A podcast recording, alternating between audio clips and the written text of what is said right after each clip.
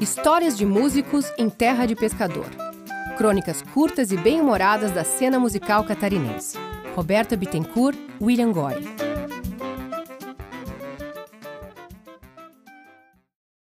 Galopeira.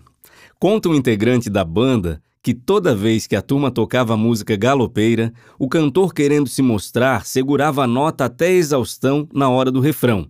Galopeira!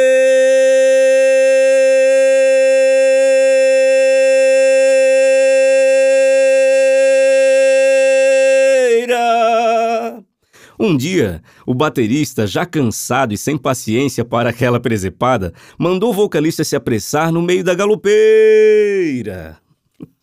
Indignado com a interrupção, o cantor virou-se para trás e mandou o batera tomar naquele lugar e na sequência voltou rapidamente para o microfone e finalizou: Eira,